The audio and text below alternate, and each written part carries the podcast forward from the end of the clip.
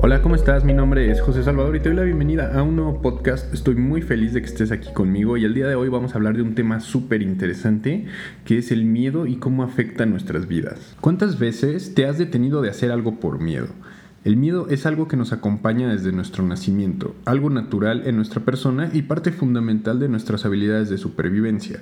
El problema viene cuando le damos más poder del que debería tener. El diccionario define al miedo como una sensación de angustia provocada por la presencia de un peligro real o imaginario. Aquí hay tres palabras importantes que debemos separar de la frase y son angustia, peligro, pero sobre todo imaginario. ¿Cómo es que hemos convertido nuestros propios pensamientos en un peligro? La sociedad nos ha enseñado que no podemos darnos el lujo de fallar, que la crítica es más poderosa que nuestro deseo de hacer las cosas de forma distinta, pero no se supone que sea así. En el mundo, una de cada 14 personas sufre de ansiedad. Yo soy parte de esa minoría y sí, fue muy difícil crecer sintiendo que por alguna extraña razón todo iba a estar siempre mal. Que si hacía algo, todo iba a confabular para que sucediera lo peor. Un te lo dije, lo sabía, no eres capaz, son algunas de las frases que invadían mi cabeza cada fracaso y que me hacían sentir realmente mal, me hacían entrar en depresión y enfrascarme nuevamente evitándome probar nuevas cosas e intentar nuevamente. Ahora que lo veo, todo ese juego mental existía solo en mí.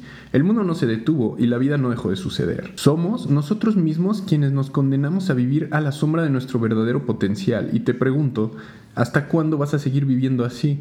¿Hasta cuándo vas a seguir postergando la vida que deseas? El miedo es muy peligroso. Hay veces que juramos estar haciendo las cosas que deseamos con pasión y compromiso, pero si en el fondo sigue siendo el miedo el que nos mueve, las decisiones que tomemos nos van a llevar a fracasar nuevamente, y este es el mismo miedo justificando su presencia. Recordé una película que muestra de forma muy gráfica cómo funcionan las emociones. Es una animación, se llama Inside Out y en México la tradujeron como intensamente. Si no la has visto, te la recomiendo muchísimo. Existen distintos tipos de miedo. Muchos de ellos contradictorios a lo que deseamos. Por ejemplo, el miedo al éxito, que se presenta como un autosabotaje ante cualquier emprendimiento que realizas. Por ejemplo, el miedo al éxito, que se presenta como un autosabotaje ante cualquier emprendimiento que realizas. Está también el miedo a independizarte, que es el miedo a ser responsable y prefieres dejar esa responsabilidad a alguien más. Ese es el miedo a crecer. También está el miedo a un nuevo trabajo. Y para que lo sepas, y escucha muy bien esta parte, en el mundo existen personas que identifican perfectamente tus miedos y no dudan a la hora de tomar ventaja de ellos. Si te encuentras trabajando para una empresa que te exige elaborar por más de 10 horas al día, ellos conocen tu miedo. Ese miedo a quedarte sin trabajo, al qué va a pasar si mañana ya no estoy aquí. Y con ese miedo te tienen trabajando horas extra sin pagarte lo debido. Lo puedes ver, pero es normal ya que ¿por qué deberían respetarte y darte tu lugar si tú mismo no lo haces? Miedo a renunciar, hazlo. Miedo a atreverte a cambiar de profesión, hazlo. Y te aseguro que cada vez que te atrevas a superar uno de tus miedos, te vas a hacer más fuerte. Además, el miedo es contagioso y hereditario. ¿Te has preguntado cómo es que tus actitudes afectan a los demás, aquellos que están cerca de ti?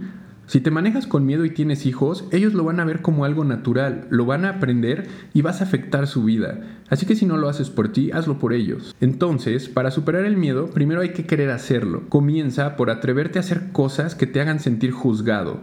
Cosas simples, por ejemplo, vestirte de cierta forma, hablar en voz alta en público o hacer algún ridículo te vas a dar cuenta que nadie te juzga, que todas esas historias de crítica solamente existen en tu cabeza. ¿Qué es lo más extraño que te has atrevido a hacer en público recientemente?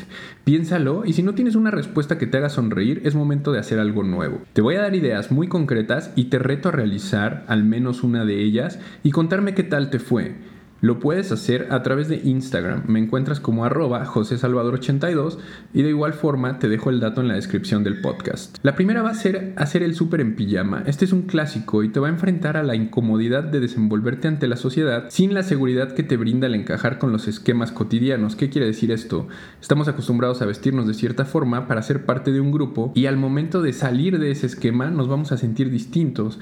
Mientras haces esto, analiza cómo te sientes. ¿En verdad te ven raro? Pregúntate si hay alguien realmente juzgándote o si eres tú misma o tú mismo haciéndolo. La segunda es vender. Trata de vender algo. Seguramente conoces a alguien que promueve algún producto o servicio. Ayúdale a realizar una venta. Lo hermoso de vender es que nos enfrentamos a las negativas de los demás y aprendemos a lidiar con el rechazo. a pulir nuestras habilidades de comunicación y análisis y finalmente, cuando logramos una venta, nos damos cuenta de lo gratificante que puede ser el lograr un objetivo gracias a nuestras capacidades. Personalmente, esto fue lo que a lo largo del tiempo me ayudó a dejar mis miedos atrás, a dejar de sentirme juzgado y atreverme a más. La tercera es hablarle a un extraño. Identifica a alguien que no se vea peligroso, obviamente, que te genere un poco de confianza y acércate. Pregunta la hora, habla del lugar, habla del clima, pide una sugerencia o una dirección, pero inicia una conversación y no te detengas hasta lograr por lo menos 5 minutos de interacción. Ahí es cuando te va a contar cómo logrado. Este reto en específico te va a ayudar a darte cuenta de que todos necesitamos socializar y estamos listos para hacerlo, pero pocos tomamos la iniciativa. Realizar estas recomendaciones te van a permitir darte cuenta de tus capacidades y sobre todo a eliminar esos juicios internos que te detienen de lograr las cosas que quieres. Te van a llevar un paso más cerca a tu felicidad y a lograr tu verdadero potencial. ¿Te atreves? Yo soy José Salvador, me da mucho gusto haber estado aquí contigo. Nos vamos a escuchar muy pronto y por favor, haz uno de los tres retos que te pedí y cuéntame cómo te va. Un saludo.